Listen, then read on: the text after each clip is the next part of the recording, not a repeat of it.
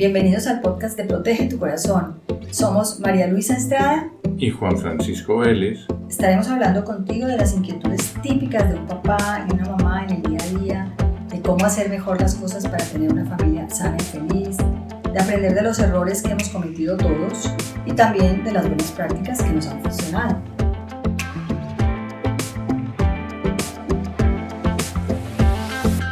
Muy buenas, ¿cómo están? Aquí nuevamente con ustedes y siguiendo en la línea del tema de la educación del carácter que hemos venido tratando en este mes, hoy hemos invitado a Rosa Gema Ortiz Sánchez, quien es pedagoga y consultora familiar, máster en intervención educativa y psicológica. Ella ha trabajado en la orientación de la mujer y la familia en colegios y grupos juveniles por más de 40 años. Actualmente desarrolla su actividad en la educación de familias a través de su web, concursos en línea y consultoría personal para padres y educadores.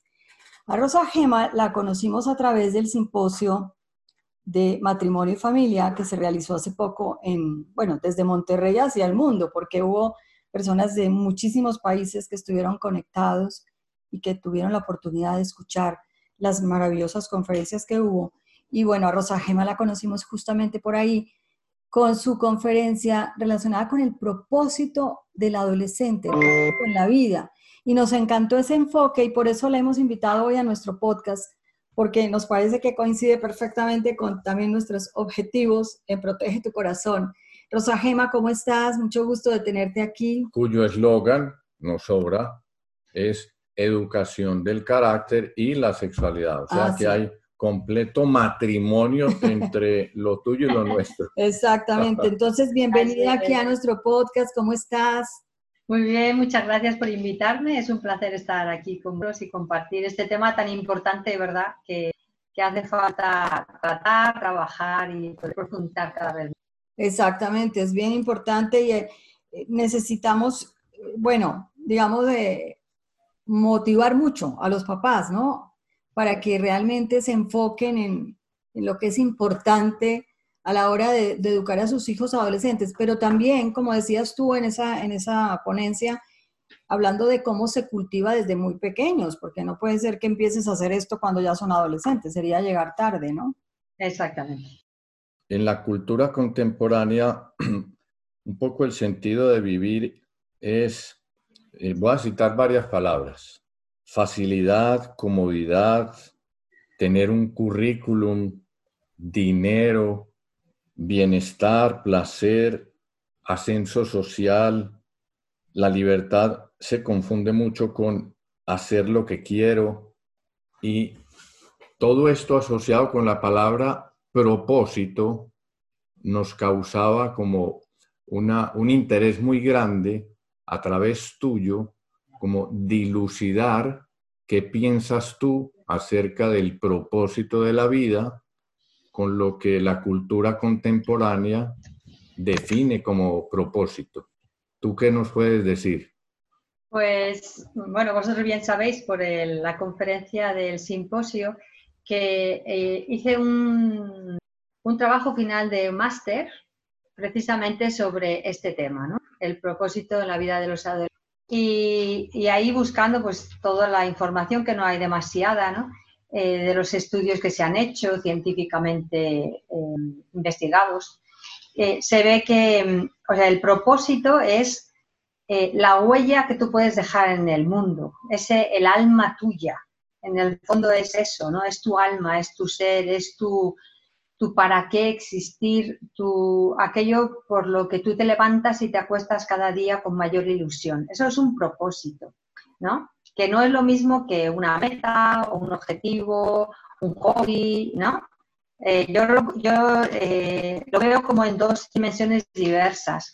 El propósito está en la dimensión del ser y todo lo demás, metas, actividades, trabajo, eh, está en la dimensión del hacer. Ahí lo podríamos como definir. Y, y, cuando, y cuando alguien tiene entonces metas muy altas, ¿el ser altas se convierten en propósito? Eh, si una meta es muy alta y va al servicio, dirigida al servicio del otro, a la construcción de un mundo mejor, de una sociedad, a sacar a, un grupo de personas de una situación de, desfavorecida, ya sea económica, social, emocional, de cualquier dimensión de la persona, para hacerla mejor, para que ella esté mejor, sea mejor, no se desarrolle mejor, viva mejor, entonces sí es un propósito, porque hay personas que se dedican, no sé, yo pienso siempre los misioneros, para tantas personas que se van, los voluntarios, ¿no? Esos, son, esos son propósitos. Sí, sí. De vida. Eh, tú hablabas de, de como de una trilogía, si mal no recuerdo, de confianza, autonomía y servicio. Eh, eso me quedó a mí como unos pilares muy importantes que mencionabas tú, como la condición del propósito para ser inculcado en los hijos. Eh, sí. ¿Qué nos dices, Rosagema, de eso? Eh, sí, em, yo creo que hay una cosa muy importante y es que si yo no confío en una persona, no le puedo ayudar a que se encuentre a sí mismo. Si yo no em, le dejo autonomía, libertad, eh, independencia para poder ser él mismo, tampoco le estoy ayudando a desarrollar su propósito. él no tiene voluntad propia, no tiene acción propia, siempre está condicionada por mi querer, ¿no? O el querer del otro, sea quien sea, porque puede ser cualquiera, ¿no? Y luego, em, autonomía, ¿qué dijiste? Confianza y... y... servicio. Y servicio.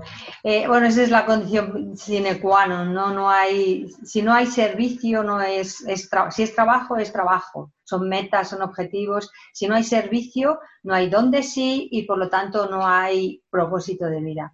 Ahora, el propósito está ligado profundamente al servicio al otro, al tú.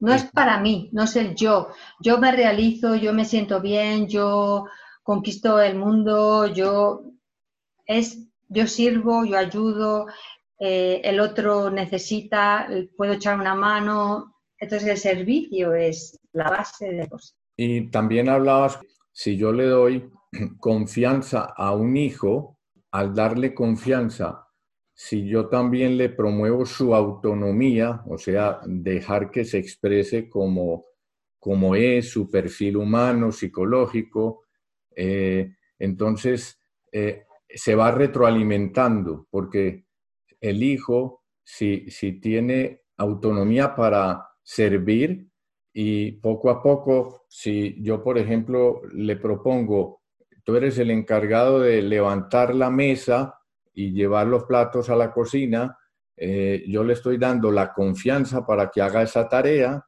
él poco a poco va consiguiendo la autonomía para que además de platos, después lleve otras cosas o se encargue de más, de más deberes en casa. Y de esa manera entonces va tomándose confianza en, en servir, en, en sentirse útil. Y eso, eh, ¿Qué nos dices de eso? Un poco como ampliado a la sociedad. Em, está tocando un tema muy interesante porque eh, todo lo que sea el propósito se desarrolla en casa.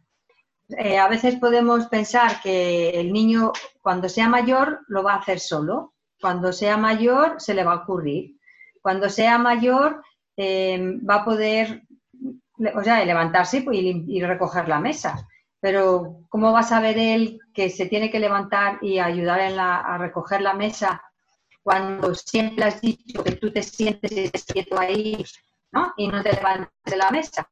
Para él la instrucción esa de no te levantes de la mesa conlleva también el que no puede levantarse a nada. ¿no? ni a recoger la mesa, ni a nada. Yo lo hago, que solemos, que, la, la, mujer somos muy dadas a eso, ¿no? Deja que yo lo hago. Esas palabras mágicas que, ¿no? que luego nos quejamos, pero, deja que yo lo hago, ¿no? Pues así, si deja que yo lo hago, deja que yo voy más rápido, deja que yo en un momento ya lo tengo y así mientras tú eh, descansas, pues estamos haciendo, em, mm, cortando las alas de la iniciativa a los pequeños, ¿no? O las alas de la iniciativa a cualquiera, ¿no? Porque si tú quieres eh, colaborar y te dicen no, pues poquito a poquito uno va dejando de colaborar. Recuerdo mm, la historia de una maestra, ¿no? Que llegaron los niños al cole y había un niño que sabía dibujar porque en su casa a él le gustaba y en su casa pues le habían dejado siempre papel y pinturas y se expresaba libremente. Y había dibujado muchas cosas y la maestra dijo, vamos a dibujar una flor. Entonces el niño dio rápido su papel y se puso a dibujar una flor. Y la maestra le dijo, ¿qué haces? Dice, pues dibujar una flor. Usted ha dicho que yo dibujo una flor.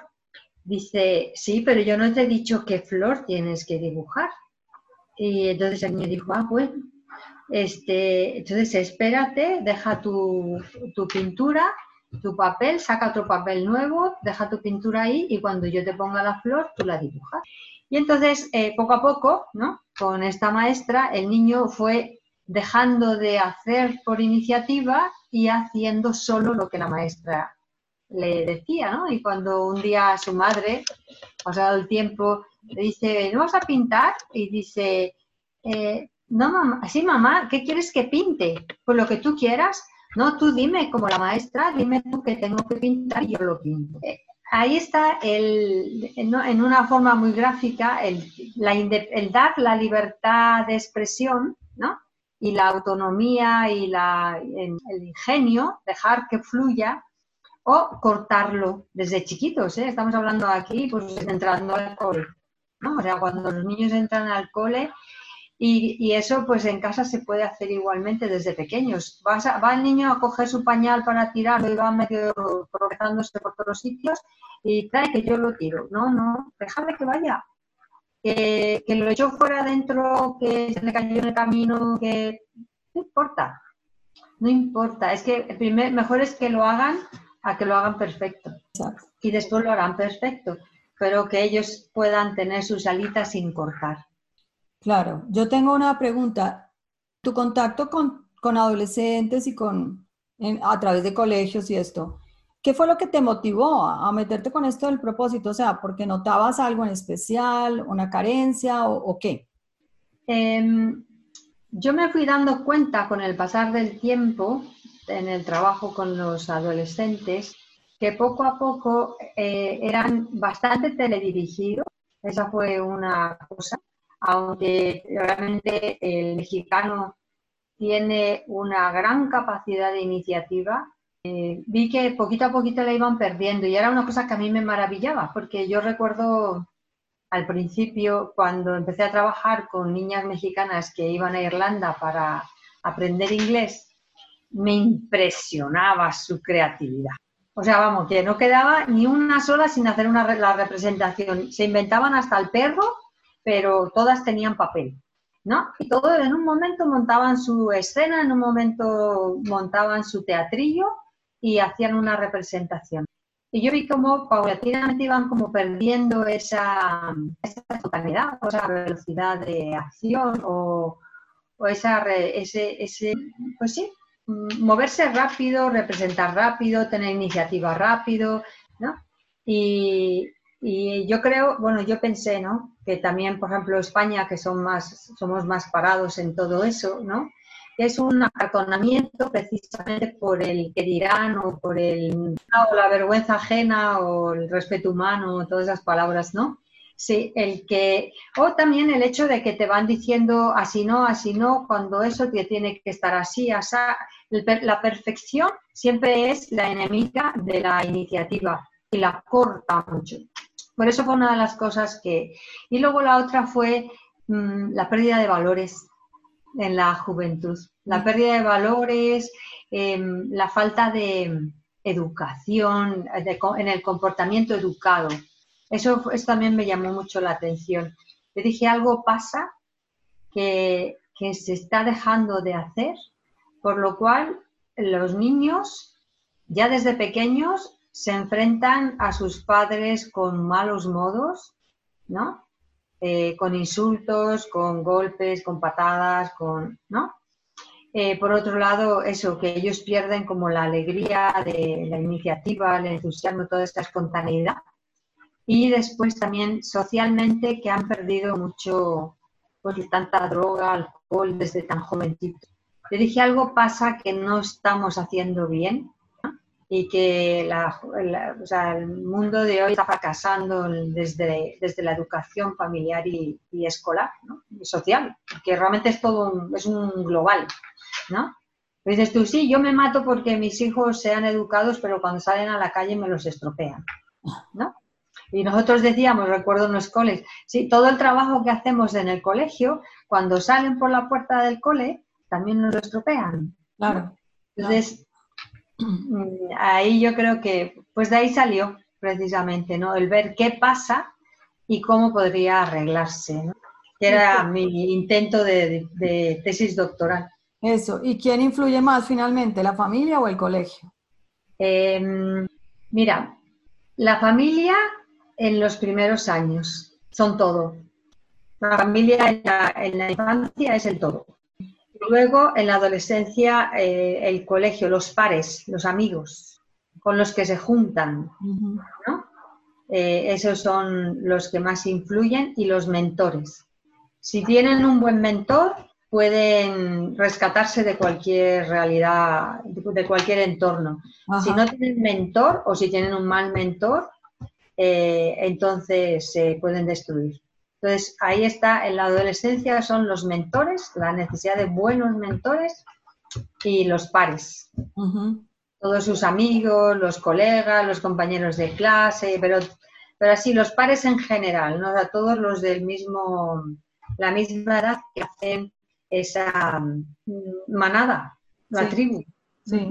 Ajá. Ahorita hablabas del respeto humano como un enemigo, porque es como hacer lo que otros aprueben. Y puede incubarse eso en la familia, eh, eh, en el sentido de que mi hijo o mi hija se tiene que comportar de una manera para que tenga aceptación social y entonces ahí se pierde autonomía, en el sentido de que, bueno, yo yo tengo, por ejemplo, inclinaciones deportivas o inclinaciones al arte, pero como en mi familia, por decirlo de alguna manera, el arte no es bien visto, entonces ahí el respeto humano empieza como a erosionar este sentido de propósito. Si lo entiendo bien, ¿o qué dirías tú? Efectivamente. Sí, según, o sea, hay familias en las que su máximo, eh, la, capacidad o el valor máximo puede ser la capacidad intelectual, otras puede ser este, la buena apariencia social y estar, ¿no? Eh, siempre como si fueran de porcelana, bien colocados, ¿no? Todo eso hace, porque entonces este chico o esta chica se me salió de los órdenes que yo había establecido dentro de mi hogar, ¿no? De mis valores supremos. Me acuerdo de una persona, una profesora de un máster, que, cuyos valores en su familia, su valor supremo era la inteligencia. Y les nació una, un hijo, no me acuerdo si era niño o niña, eh, con síndrome de Down. Para ellos se les rompió todo imaginaos todo al suelo, ¿no? Y ella decía, pasado el tiempo, decía, qué ventura aquella cuando se nos cayó esa venda de los ojos y descubrimos que había una dimensión más maravillosa que era la del corazón. Y este niño nos vino a dar esa. Entonces, muchas veces sí es verdad, es tal cual, ¿no? Perdemos o tenemos como valor supremo algo, ¿no? que hace que nosotros cortemos las posibilidades de cualquier otro desarrollo y el hombre, el ser humano es amplísimo, amplísimo. Y todos tenemos la creatividad, la capacidad mental, la, no sé, la espontaneidad, todas esas formas de ser, esas maneras de ser que son tan maravillosas, pero que ciertamente las vamos cortando por ese valor supremo al que le hemos dado ¿no? Un, un de absoluto. Sí. O así o no, ¿verdad? Y claro, pues todos somos distintos. Exacto, también está el tema de las un poco inteligencias múltiples tendría que ver, porque la inteligencia no desde el punto de vista solo intelectual, sino que hay gente con capacidad para, para la música o para la pintura o para, no sé, otro tipo de cosas. Que creo que eso ya las inteligencias múltiples hacen que no esté tan centrado solo, por ejemplo, matemáticas, y si no eres bueno en matemáticas, pues no eres bueno en nada, ¿no? Pero en la clase, en el, en el cole siguen igual, ¿eh? Sí. O sea, hay gente que dice que los niños no son inteligentes porque no, no son buenos en matemáticas. Imagínate. Eso es, pero eso es de anteayer de mi clase de religión que dijo, es que este no es listo porque no sabe, ese le va mal en matemáticas, este no es nada listo. Imagínate. Yo, ese, es, ese, ese es listísimo. Lo que pasa es que ese es listísimo porque te da a ti mil vueltas hablando. Exacto. Tú, vamos, te taturullas todo hablando y sabes, sabes, hacer muy bien cuentas matemáticas. Exacto. Pero hay otras cosas que no las sabes hacer. O sea, que él es listo en eso y tú eres listo en lo otro y el otro es un artista y es listo en el arte. Exacto. Pero ese decir, este sí, el otro no, esa descalificación, no sé, mm, hace mucho daño porque eh, muchas, muchas familias, ¿no? Al, al, tener, o sea, al pronunciarse, ¿no? Dentro de la familia, hace que el que, el, que es de esa manera no se pronuncie, se calle, se retire, se empieza a decir uno, ¿y por qué este niño estará tan callado? ¿Por qué aquel no hará no sé qué? ¿Por qué? Revisa tus palabras, sería la primera recomendación a la familia, revisa tus palabras. ¿Qué, qué has dicho a lo que has dicho que no? Eh, ¿Qué descalificas? ¿no? Porque quizás estás descalificando los intereses y las capacidades y las habilidades de tu propio hijo que está ahí presente. Exacto. Y no te has dado cuenta, ¿eh? Exacto. Ni te has dado cuenta. Y ahí lo que, es, lo que dices tú de que propósito, sinónimo de dejar huella, entonces si a un hijo se le potencian esas capacidades naturales y la familia, los padres y el colegio le da oportunidad de que las desarrolle, entonces va a tener más capacidad de desplegar eso hacia la comunidad, o sea, servir y uh -huh. va a tener propósito, mucho sentido. Sí. ¿Cuántos hay que tienen una vocación frustrada? Muchos. Es, no es su, es su, vocación frustrada, es su sueño frustrado, su propósito frustrado. Uh -huh. Exacto. Y... Hay muchos que, son a, que están así. Yo este, me acordé de una película muy bonita que se llama, hasta la apunté porque esa luego no me acuerdo, se llama, yo la, yo la llamaba Los Niños Blue, pero realmente se titula Something the Lord Made, que es una película sobre Vivian Thomas, que es un niño eh, que nació en Luisiana, eh, negro, que, que, estudió creo que solamente la primaria y después eh, a él le interesaba, trabajaba en, limpiando en un laboratorio médico. Entonces a él, cuando el, el, doctor, el médico se iba, él cogía los libros y se ponía a leerlos. Y siempre, entonces a veces se llevaba uno para estudiárselo a la luz de una vela, ¿no? Estudiaba, se leía los libros y eh, siempre escuchaba así. Entonces un día, bueno, estaban con el problema de un niño blue, ¿no? De estos niños azules y no sabían qué hacer y el niño se iba a morir y entonces él le dijo que había una manera de que le pudiera ayudar. Y entonces el médico le dijo, bueno, pues ya le pidió que le ayudara. Lo hicieron con un perro, ¿no? Hicieron primero la prueba con un perro porque, claro, no se pillaban de, del, del, limpiador, ¿no? Y, y funcionó. Entonces, eh, pues el, médico trató de hacerlo él después del aprendizaje y como se lo explicó el muchachito este. Pero mm, a la hora de estar en la mesa de operaciones mm, llegó un momento que no, no, fue capaz. Y entonces le pidió al muchacho, le dijo, cuando empezaba la operación, le dijo que estuviera ahí, que no se fuera a ir de ahí, ¿no? Por si lo necesitaba, porque el que sabía era él y él iba a intentar hacerlo como él le había enseñado. Uh -huh. Y entonces, eh, pues le dijo, acércate. ¿no? Entonces ya el muchachito se acercó. Claro que todos los que estaban alrededor se apartaron, porque era negro, ¿verdad? Se apartaron y el médico se quedó con el, con el muchacho este y le hizo la operación el, el negro y este, el Vivian le hizo la operación y salió adelante. Y eso es un caso real, ¿no? Y, y, después él trabajó en la, en la Universidad Hopkins. Estuvo trabajando ahí, pero nunca le reconocieron hasta hace poco. Yo una vez fui a Estados Unidos en un museo, en un lugar, no recuerdo dónde, que vi la fotografía y la inscripción que decía, eh, finalmente después de no sé cuántos años, se le reconoce 50 o algo así, se reconoce a, Vivian eh, Thomas el mérito de haber sido el, descubridor de la, de la población de los niños. Entonces, ese hombre es un hombre de propósito. Exacto. Porque él tenía ese interés, él tenía ese sueño, él tenía esa ilusión de servir y él lo hizo de esa manera, con ingenio, ¿no?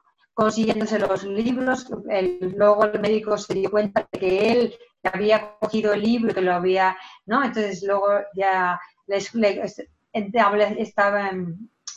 entablaron una buena relación y entonces el médico ya le decía, bueno, te puedes quedar aquí, ¿no? Porque le preguntaba, ¿cómo lees? Pues con una vela, ¿no? Y, y de hecho la peli está increíble verla porque es que vale la pena ver lo que se puede hacer por realizar el propósito en un corazón noble.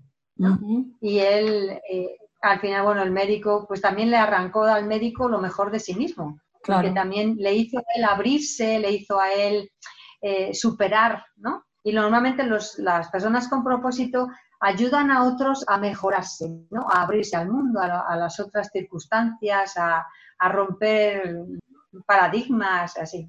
Ese es un ejemplo muy bonito de, de lo que es vivir con propósito, desarrollar el propio propósito en la adversidad, ¿eh? nada de fácil.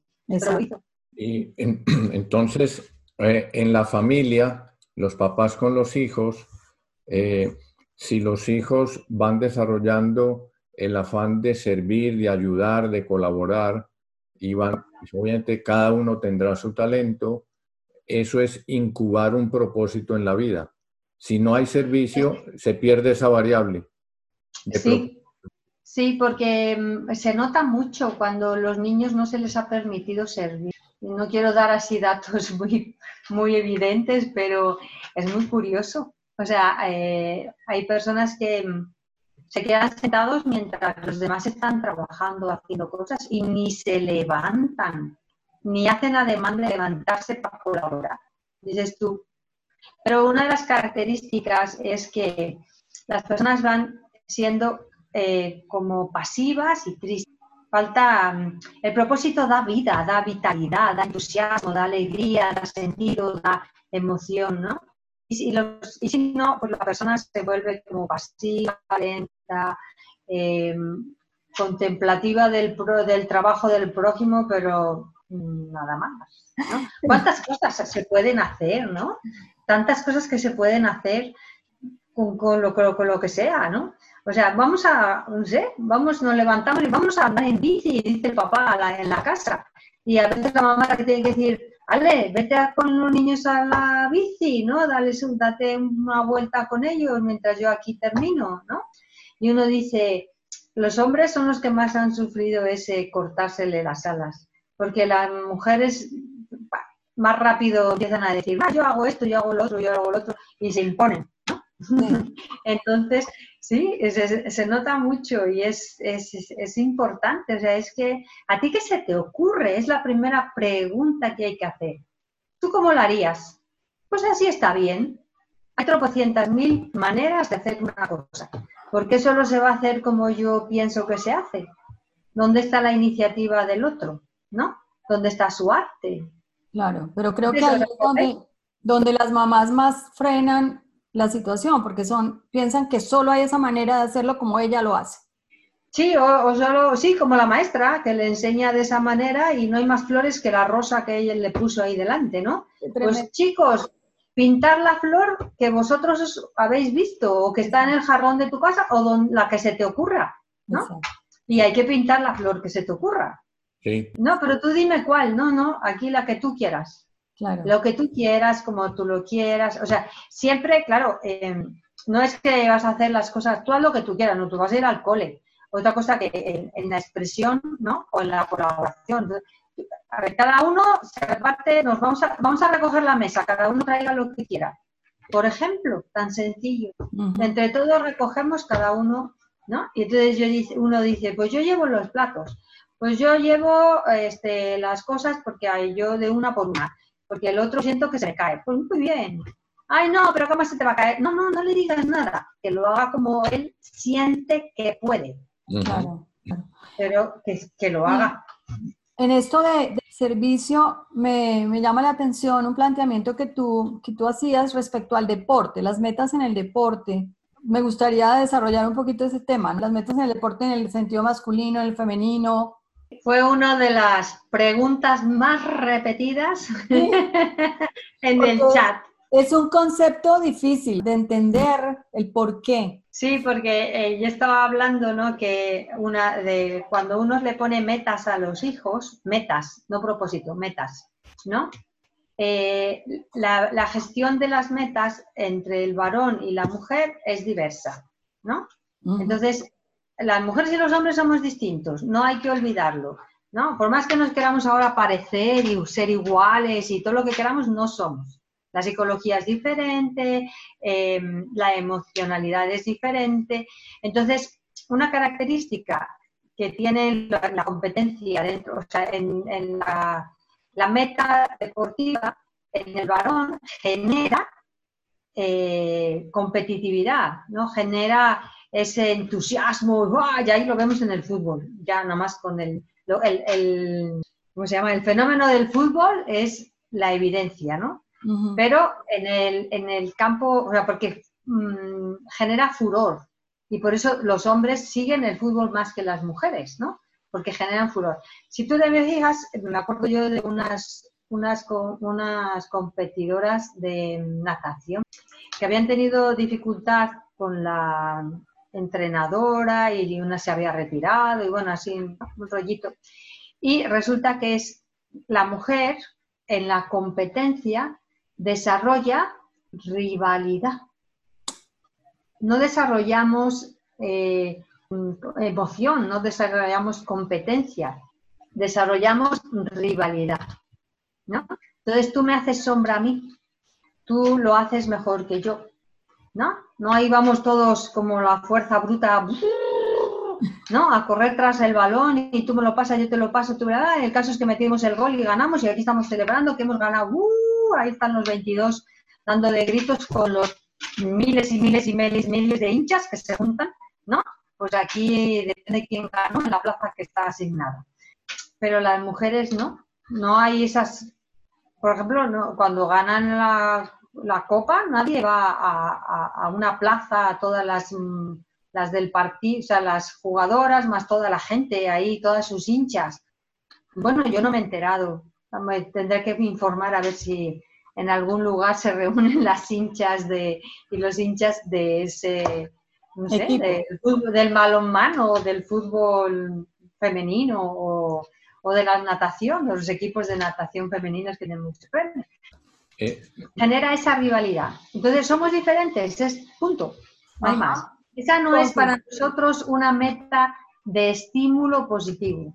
Entonces tú planteabas que, con las niñas es diferente, o sea, las metas en ese... Entonces, ¿cómo se le tendría que plantear a la niña la meta, o más bien no poner la meta en el deporte, o cómo, o qué?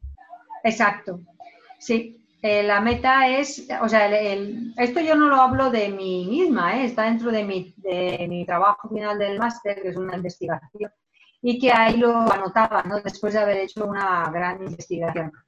Entonces, eh, lo que sugiere es poner en el crecimiento personal, en el, o sea, un equipo como en, busca de una meta, ¿no? Pero un equipo en busca de una meta, no, no yo como persona que quiero ser, destacar, tal. O sea, otra cosa es que destaques, por ejemplo, en, sea tú, no sé, la, la levantadora de pesas, ¿Qué hacer entonces para fomentar en las hijas el deporte o, qué es lo que tú recomiendas ahí? Porque me... El deporte para la mujer se tiene que em, promocionar desde el desarrollo y eh, desde el desarrollo personal. En el fondo esa es la recomendación que se da. Eh, el desarrollo personal, el alcanzar eh, eso como un equipo, una meta, o eh, el desarrollo de tus propias, de esa habilidad que tú tienes particular, ¿no? Pensaba yo en esta, mm, que es una de aquí, de León del Bierzo, que levanta pesas em, y que quedó, quedó la segunda, pero resulta que la primera estaba dopada, ¿no? Entonces, pues ella es el, número uno, ¿no? Y, y su, o sea, ella tiene esa habilidad, tiene esa capacidad y, compite. Pero ella no compite con, o sea, eh, lo que es importante es no rivalizar con los demás, ¿no? Para la mujer es competir para desarrollarse en sus habilidades, ¿no? Pero no, no rivalizar, ¿no? Mm. Donde se rivaliza más no es tanto en el deporte eh, individual, ¿no? sino en el, en el de equipos y así, ¿no? Donde puede aparecer uno más brillante que el otro, ¿no? Entonces eso hay que tener mucho cuidado. Eso también es un cuidado que tienen que tener los entrenadores, ¿no? De no, no generar rivalidad entre sus propios, entre las competidoras. También pasa entre los hombres, pero no es lo más notorio, ¿no? Ya cuando están en la élite, que si yo jugué tres minutos que tú, ahí también entra, ¿no? La rivalidad. persiguiendo otras metas. Eh, pero, pero es más común ¿no? dentro de, la mujer la rivalidad que porque somos diferentes. Claro. Una pregunta, Rosa Gema. Eh, unos papás que le inculquen al hijo o a la hija, bueno, tienes que sacar buenos promedios académicos. Si no están, por decir, de, de, de 0 a 10, no están en 9,5 o más, entonces hay decepción. Eh, el hijo o la hija entonces estará eh, ocupada, estresada de lograr eso que los padres le han impuesto. Pero supongamos que efectivamente, sí, consigue el 9,5 y hasta que termina la universidad, 9,5. Ese alumno pues tendrá seguramente eh, suma cum laude en universidad, la maestría, pero está acostumbrado es a una meta, hay que llegar a una meta y se consigue la meta. Entonces, desde, desde el punto de vista del propósito, ¿tú qué dirías o qué le dirías a esos padres? Dos cosas. Uno es que si el haber conseguido su 9,5 corresponde a su capacidad, a su capacidad, está bien, porque el muchachillo no se, no se estresará mucho. ¿eh? Si corresponde a su capacidad, no se estresa. Si no corresponde a su capacidad, es un sin vivir. Yo tuve un alumno que su padre lo encerraba todos los días con llave para que estudiara y sacara dieces. Y el muchacho Vamos, no había visto ni un pantano, ni un lago. Cuando vio un pantano creyó que el mar estaba ahí, agua en la calle, dijo, y vivían al lado de un pantano, a pocos kilómetros. Em, eso es una injusticia. Era un niño triste, solo, eh, muy buenos sus compañeros que le trataban de hacer lo mejor por él, pero muy duro, muy duro, muy duro y los otros hijos se le rebelaron y este, pues supongo que se le revelará pronto, ¿no? Entonces, eso no, eso es una injusticia, eso no se puede hacer, eso, es tortura. Así de sencillo, se llama tortura, ¿no? Está torturando al niño, al niño, al joven, al adolescente, todas las edades, ¿no? Entonces, si es su capacidad, sí. ¿Por qué? Porque para él es el reto de su capacidad. Yo ahí también en la, en la ponencia hablé de mm, la motivación y es que eh, la persona está motivada cuando las metas y las capacidades van, son correlativas. Si la meta es superior a la capacidad, hay desmotivación. Y, si la, y si la meta es inferior a la capacidad, también. Claro, hay frustración. siempre debe de ir meta y capacidad a la par. Y eso se va logrando paso a paso o sea, desde pequeñitos, su meta y su capacidad, o sea, ya puede andar, que lleve el pañal al, bote de la basura.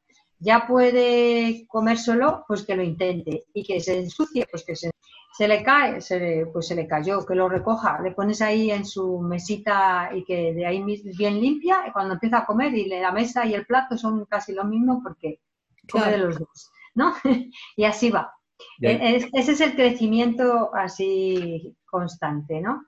Porque después, si no viene, sí hay quienes llegan al final de la carrera, cumplen la meta que les propusieron los padres y ¿qué hacen? Aquí está el título y yo voy a hacer ahora lo que quiero. Eso se ha dado, ¿no? Yo ya, voy yo ya te di tu título que tú querías, ahora voy a hacer lo que yo quería, ¿no? Si es una persona que ha logrado una madurez y una libertad que le permite hacer eso. Otros pues están toda la vida haciendo lo que no era su camino. Exacto. Entonces pierden confianza en sí mismos, en el fondo también. Están frustrados. frustrados, y aburridos, tristes. Ahora, eh, volviendo al, caso de que sí, hay talento, la meta es eh, 9.5 o 10, lo consigue, eh, se gradúa y, está acostumbrado a como a como, como a, tener el, el, orgullo de haberlo conquistado y está poco acostumbrado a servir, a ayudar, a, a, considerar el efecto social de lo que sabe, de sus talentos. Entonces, en ese caso, el propósito, eh, la variable propósito, ¿cómo, cómo, cómo se considera? O sea, una persona que sea una cumbre, una cumbre en todo, pero es egoísta, es, muy dado a, que, a tener el, foco frente a, su vida. A sí mismo, más que a su vida. Eso. Entonces el propósito ahí no da, no, no hay propósito en la vida, aunque tenga muchos logros. Son, son haceres, no son seres.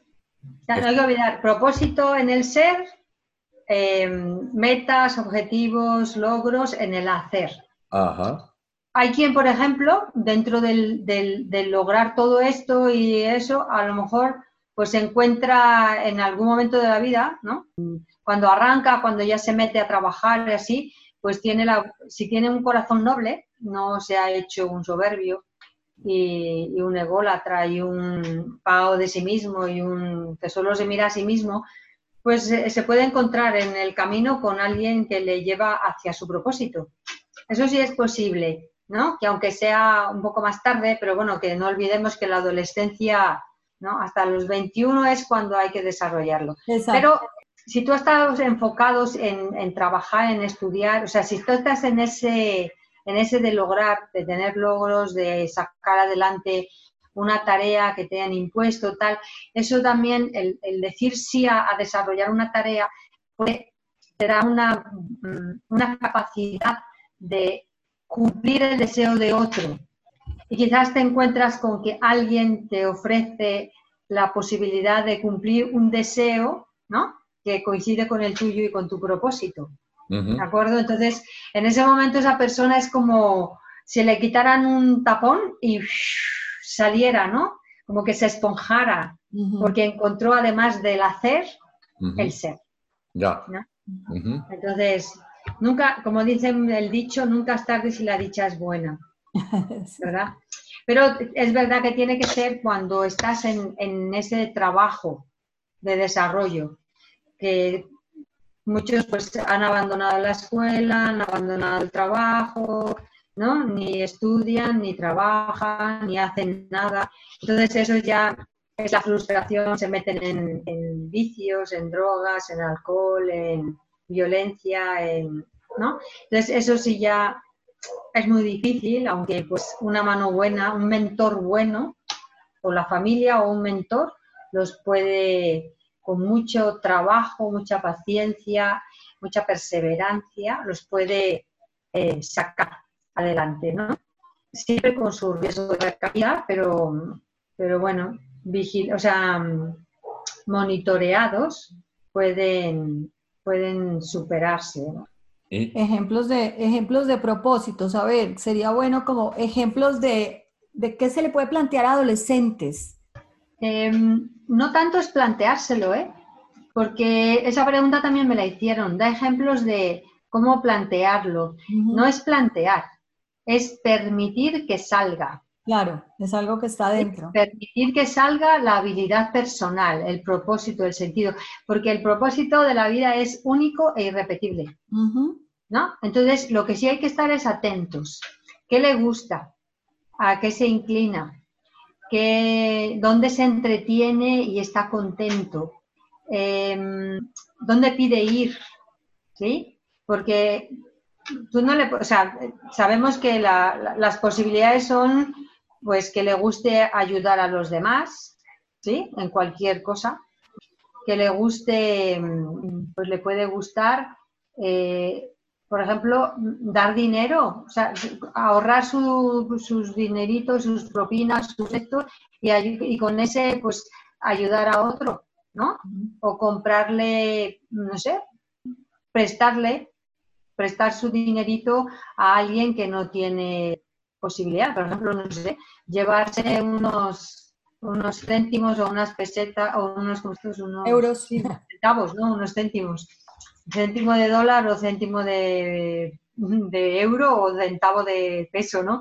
Pero que llevase un, poco de dinero porque se ha dado cuenta de que un amiguito, un compañero, mm, no tiene nada, no come nada en el recreo, ¿no? Y a lo mejor dice, va, pues yo le voy a, yo compro y comparto, ¿no? Y entonces e, ese es un propósito, el, subsidiar a, otro que está en una necesidad. No se meterá a lo mejor en la razón. Luego hay otro que saca de las castañas del fuego de todos, ¿no? Siempre anda arreglando entuertos o arreglando dificultades de los niños, ¿no? Pues ese, es, el propósito de su vida, ¿no? Que los otros se les arregle una dificultad que tienen, ¿no? Es que van a ir de abogados del, del otro, ¿no? es que señorita o miss o maestra o profesor, es que a este no le, le falta medio punto aquí en el examen, ¿no? y dice, porque venga él, ¿no? Ya, pero el otro no se atreve y yo soy su abogado defensor, ¿no? Entonces, hay muchas cosas pequeñas de esas edades, ¿no? Que van ayudando, ¿no? Otros quieren, por ejemplo, ayudar a los pobres. No, o sea, el pobre eh, compañerito, que a lo mejor es pobre o a lo mejor no lo es, pero no lleva dinero para su bocadillo, ¿no? O para tomarse un, cualquier cosa, o, el que se conmueve con los pobres, ¿no? Y pues va, pues le puedo regalar mi osito o mi muñeco o mi chaqueta o lo que sea, ¿no? Yo me acuerdo de una niña que un día de un frío tremendo llegó al colegio y había una estatua de la Virgen, la miró se quitó su chaqueta y se la puso a la Virgen. ¡Qué belleza! Y se estuvo todo el día, todo el día, sin chaqueta, ¿eh? con su blusita de manga corta del uniforme, en ah. clase, sin calefacción. Wow. Cuando llegó la hora de salida, pues claro, la directora del colegio tuvo que, pidió que cuando llegara la madre de esa niña a recoger a, a la niña, que la hiciera pasar, ¿no? Para explicarle lo que había pasado. Claro que si la niña se había cogido un catarro supiera por qué. Claro, Que se le había ocurrido ponerle la chaqueta a la Virgen porque ah, tenía, hacía mucho frío, ¿no? Entonces, son muchas cosas que a los, o sea, al niño se le puede ocurrir, ¿no? Ir sirviendo y que de ahí sale eh, ese propósito, porque el propósito se empieza ahí, pero se forja a lo largo de la vida. ¿Cuántos hay que se van de voluntarios? Qué importante es estar atento como papás para descubrir eso, para poderlo, como dices tú, para no cortarlo, para, para favorecerlo y no cortarlo. Mamá, ¿puedo hacer esto? Papá, ¿puedo hacer esto? Eh, eh, claro que sí, dime por qué quieres hacer eso, qué es lo que te gusta, entablar una conversación, porque cuando tú sabes el por qué ya empiezas a apoyar. Claro. a veces la primera respuesta es no, porque yo tengo que hacer esto y no voy a poder ir a llevarte, no voy a poder recogerte, o porque a mí hoy se me... Claro. ¿No? El no va por delante. Entonces el sí tiene que ir por delante, el eh, por qué, cómo, cuándo, cómo te gustaría, tarara, y entonces en esa conversación ya se va ajustando y se negocia, porque por ejemplo, es que quisiera ir hoy, pero es que hoy no es posible. Entonces, como hoy no me es posible, voy a ver cómo hago. Ah, ¿no? Mira, hoy, eh, ¿tú qué tienes que hacer hoy? Yo tengo que hacer esto, esto y esto. ¿Habrá posibilidades de en algún momento intermedio yo te llevo, yo te lo hago? No, es que entonces no se puede.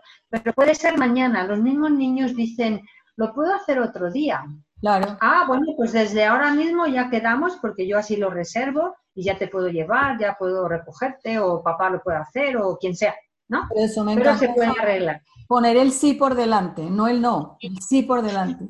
Sí. Y luego también hay que pensar, es que lo hubieras pensado antes, también se le puede decir al niño, lo hubieras pensado antes. Bueno, claro, el niño no lo va a pensar antes porque es una cosa que le viene del interior, no lo va a planificar porque él no planifica todavía. Sí. Entonces, por eso el sí por delante y después el cómo, ¿no? Bueno, ¿cómo lo vamos a hacer?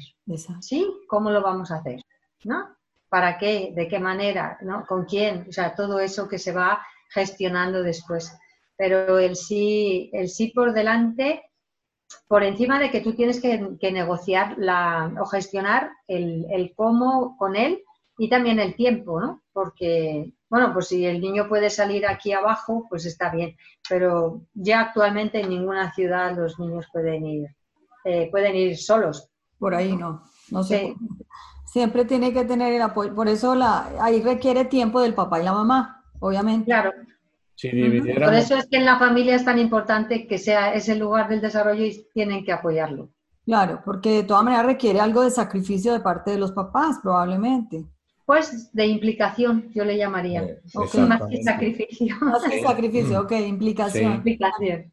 Y si dividiéramos etapas, tú has dicho 0 a 10, 10, 20 en años. En Eh, años. Sí, de 0 a 10 has dicho, es muy importante el papel de los padres. De Sí. 10 a 20 has dicho, no es que desaparezca el papel de los padres como muy importante, pero has introducido el de los mentores Los mentores y los pares. y los pares. ¿Y qué Sí. pueden hacer ahí los padres para que en la vida de los hijos haya buenos mentores y buenos Pares. buenos pares? Bueno, los pares en esa edad no es que sean buenos o malos. Lo que importan son eh, los mentores, ¿no? Entonces, lo que hay que buscar normalmente son grupos juveniles, ¿no? De la catequesis, de la parroquia, de, mm, no sé, un mismo padre que sea pedagogo, que sea deportista, o que sea aquel que, o sea, y- e ir reuniendo. Por ejemplo, estos son los niños de la clase.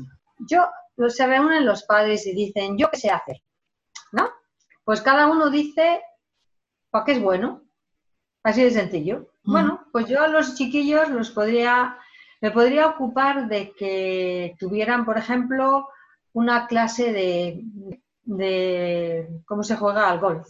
Porque me gusta el golf, según jugar, y yo les puedo enseñar en el, en el área del deporte, yo les puedo enseñar golf para principiantes, que se enteren cómo va, ¿no? Y un día hacemos unas clases y luego hasta hago un torneo. Y el otro dice, bueno, pues yo sería bueno y podría ayudar o podría hacer em, que tuvieran, no sé, a mí me gustan las excursiones y me sé muchos lugares y eso de la bici y tal, ¿no? Bueno, pues venga. Entonces, eh, en el área del deporte, en el área del arte, ¿no? Luego, a mí me gusta, por ejemplo, mm, pues la cultura, todo el arte, ¿no?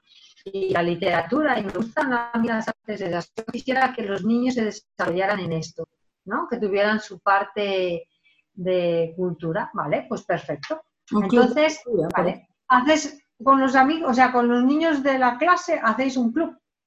Tan sencillo. Cada uno tiene una función y entonces hacéis un programa del año y todos hacéis el programa y colaboráis, ¿no? Los que hacen el, o sea, hacen los comités, el de deporte, el de arte y el de lo que haya salido.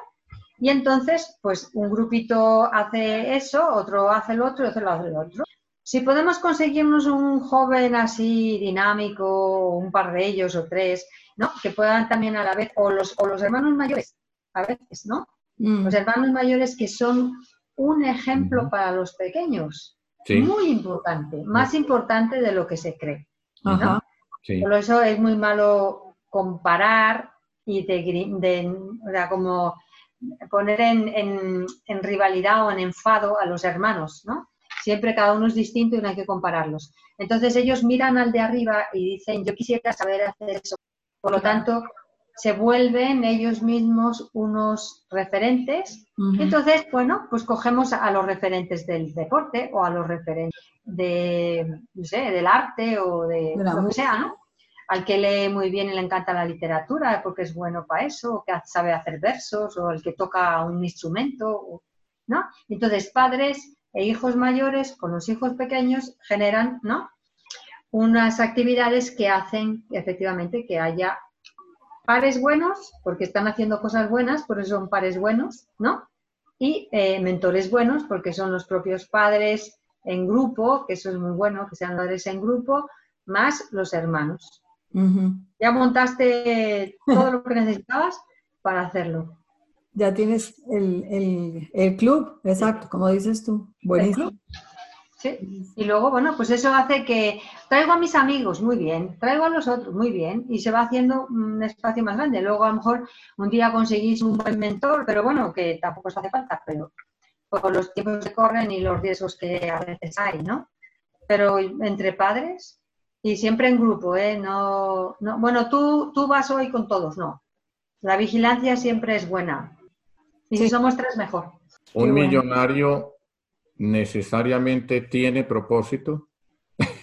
No. no necesariamente. Ni un pobre, ni un millonario, nadie, ni un intelectual, nadie necesariamente tiene propósito. ¿Un eh, medallista olímpico tiene propósito? No necesariamente. No necesariamente. ¿Un político importante?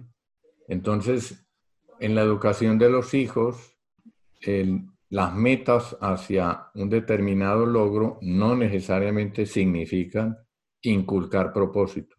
Si no son hacia el otro, como decías al principio. Si no hay ese volcarse a otro, servir, no hubo propósito. Mm. No, porque el otro es, es el yo. Yo hago. Sí. Entonces el que tiene propósito... No es tú, tú, el mundo, la gente, los que me rodean, los que no conozco, como los del niño de los pozos de agua, ¿no?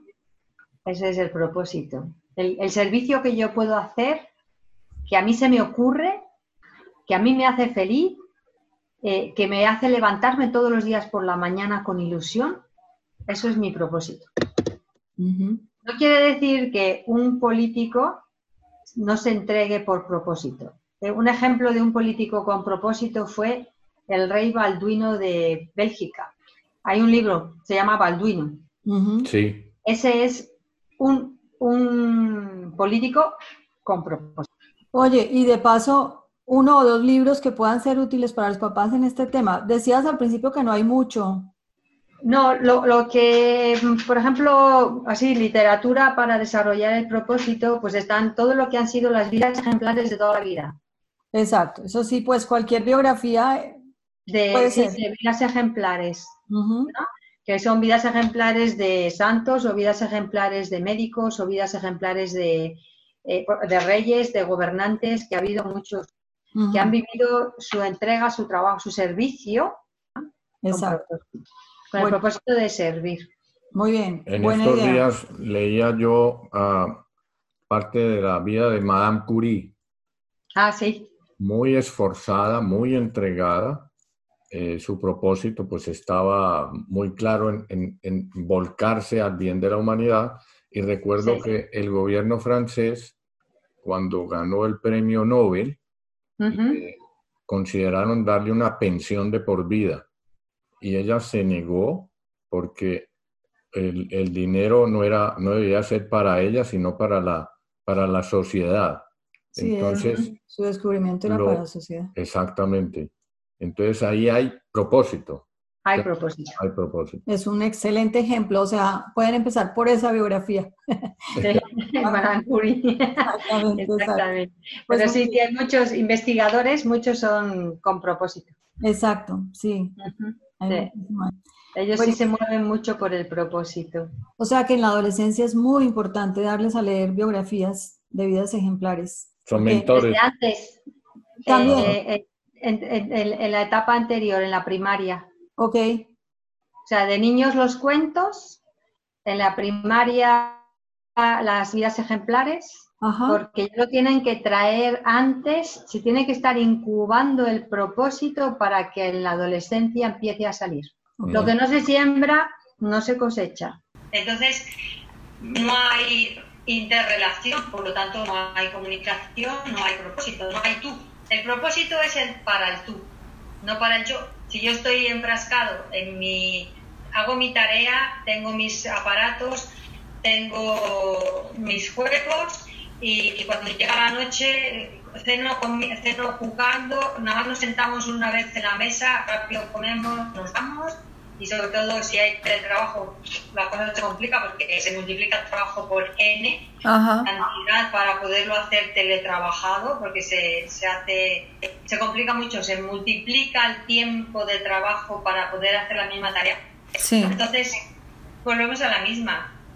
Una familia con encargos que le den cargos a los hijos están incubando propósito.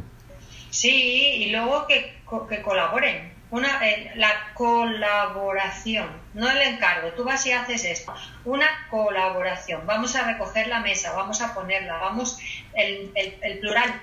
No tú, yo, eh, el otro. No, es nosotros vamos a, hacer esto. Vamos a hacer un juego de mesa. Vamos a, a, ponerlo, o sea, a, fregar los platos. Yo friego, tú secas. Tú guardas. Todos aquí, todos en la cocina, sí, todos en la cocina. Yo tengo la imagen de mi padre. Mi padre era, eh, ponía inyecciones por las casas, trabajaba unas horas en la residencia, en el hospital y estaba en una clínica de otorrinolaringología. Pero iba de casa en casa, de pueblo en pueblo, porque antes las inyecciones no se podían poner más que el practicante, el enfermero. Entonces, la hora de comer eran las 3 de la tarde. Comía, si nosotros nos habíamos ido al cole, pues ya llegábamos y ya no estábamos. Llegaba él y no estábamos pero los cacharros se fregaban acabando de comer, mi madre fregaba y mi padre se cagaba. Mm. Cuando estábamos ya a los 11 años, que ya entrábamos a las 4 de la tarde, ahí sí ya comíamos todos juntos, pues uno fregaba y el otro recogía porque nosotros secaba, porque nosotros teníamos que ir al instituto. Pero eso es la imagen de mi padre. Claro. Era colaboración. Entonces, la colaboración. Todos vamos a recoger, vamos a, vamos a hacer la comida, este, quién va a picar los tomates, quién va a hacer la ensalada. Pues uno en esta esquina hace la ensalada con el otro de más allá y yo veo los filetes, pero estamos haciendo las cosas en colaboración. Entonces, esta comida que hemos preparado entre todos, ¿no? Claro. Eso. Eso es eh, desarrollar la vida del tú, de vivir en referencia al otro. Porque el hombre no se encuentra a sí mismo si no es en el tú, en el otro. El yo no nos dice nada. Mm. Explícanos más eso, Rosa Gema. Está interesante. Amplíate un poco con ese concepto. El yo no nos dice nada. Es que el ser humano no se, no se conoce a sí mismo si no puede decirle a otro algo. Por ejemplo, yo no puedo conocer cuánto he asimilado todo el tema del propósito si no se lo puedo contar a alguien, ¿no? Sí. Vosotros me hacéis una pregunta y de mi bagaje de atrás me, vas, me sale, ¿no?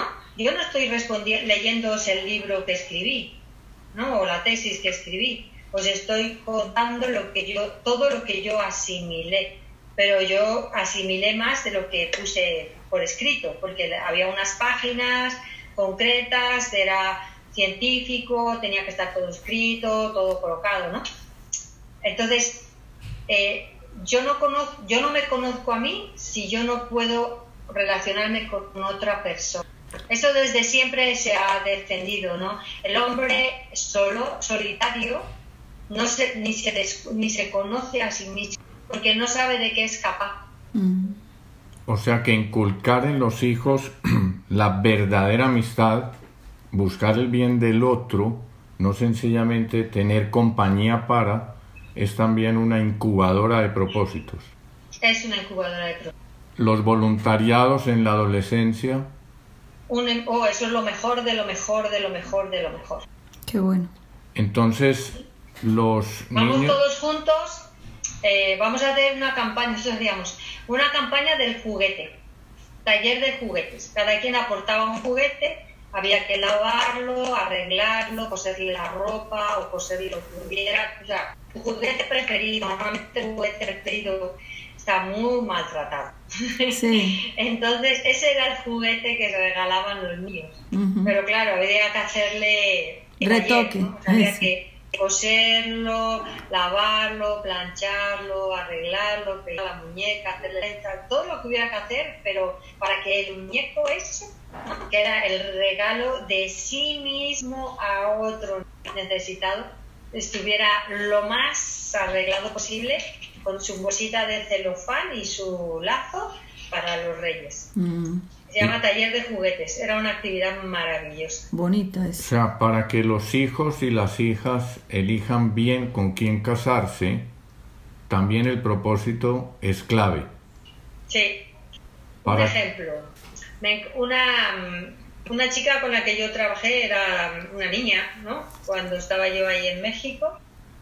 Y eh, hace poco hice, un, taller de educación del carácter y resulta que mm, ella se inscribió. Y yo, ¡ay, qué emoción! ¿Cuántos años sin, sin saber de ti? ¡Qué ilusión! tal Bueno, pues ella, eh, conociendo, o sea, ella estudió una ingeniería, pero no la llenaba. Y conociendo así, ¿no? Llegó a un máster de matrimonio y familia y en medio del máster ya dijo, yo me casaré con una persona que sea para hacer un matrimonio como este que propone Juan Pablo II. Dice, y me dediqué a buscar una persona con la cual yo pudiera hacer un matrimonio así. Y lo ah. hizo. Y luego dijo, pues me caso y no trabajo para dedicarme a mis hijos. Y dijo, ¿y cómo voy yo a servir a ¿Cómo voy a estar yo abierta a los demás? Pues no, trabajaré en algo que yo pueda estar abierta a los demás y atender bien a mis Qué bien. Y de ser una ingeniera dejó su trabajo y se fue a trabajar como profesora. Y era, es profesora de, de francés, me parece. Y ahí enseña a los adolescentes el propósito de la vida. Muchas gracias, Rosa Gema. Gracias a vosotros. Un abrazo. muchas gracias por tu propósito. Eso, ese es mi propósito. Exacto, así es, así es. Bueno, que estén bien. Cerramos aquí. Bye.